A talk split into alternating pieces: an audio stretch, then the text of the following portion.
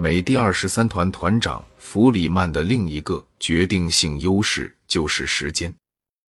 弗里曼或许是这场战争中第一个有充足时间去思考该怎么应战的美国指挥官，这简直就是一种奢侈。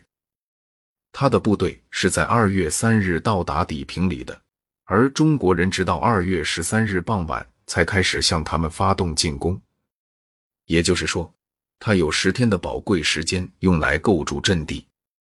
第二十三团的每个人都意识到。他们迟早会成为敌人的攻击目标，他们的生死也许就在于伞兵坑挖的够不够深，够不够好。此外，他们还精确丈量了迫击炮和火炮的射程，确保对所有可能进入射程之内的道路实施封锁，最大限度的设置铁丝网，把所有的地雷都派上用场，清理出一个小型飞机跑道。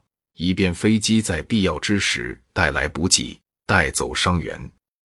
弗里曼平生第一次觉得自己的弹药实在是太多了，但是他很快就发现自己想错了。侦察机每天在他们的头上飞过，寻找可能在周围山峦中活动的中国军队。弗里曼每天都派出巡逻队，寻找中国人的足迹和动向。时间一天天的过去。中国人的总攻日期日渐逼近，只有一个问题让他们忐忑不安。在另一个地理上虽然与其分隔，但与他们的命运休戚相关的战场上，从袁州出发向北进攻的韩国军队被中国人打得溃不成军，和他们一起作战的美国与荷兰军队也面临被攻破阵地、全军覆没的危险。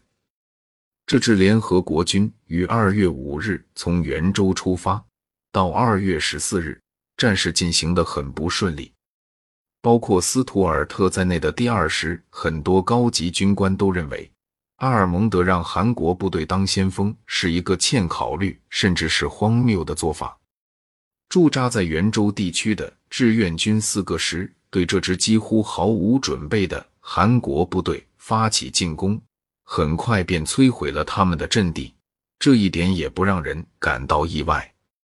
可问题是，这让美国与荷兰部队门户大开，中国人借助这个缺口可以直捣黄龙，危及整个袁州地区，并让底平里的美军倍感压力。因此，在底平里之战开始之前，防御方就危险重重。到二月十日，弗里曼派出的巡逻队可以肯定。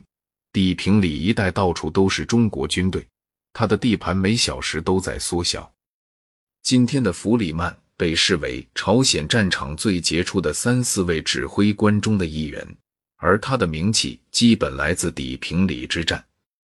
不过，这样的称号似乎略有嘲讽之意，因为就在这次战斗开始前的几天，大批集结在防御圈周围的中国军队还让弗里曼感到畏惧。让他不可思议的迅速后退，直到二月十二日，他清晰的感觉到自己的部队已经被优势敌军所包围。这本就很糟糕了，可更糟糕的是，第二十三团有两个营的兵力被隔在袁州以北，而且第十军的其他部队很可能无法守住袁州城。当时有两支增援部队已经上路。其中之一的英国旅在途中遭到阻击，损失惨重，无力冲破阻截。对弗里曼来说，他的部队态势孤立，就像一只出头鸟。几乎所有进入朝鲜的中国军队都在虎视眈眈地盯着他。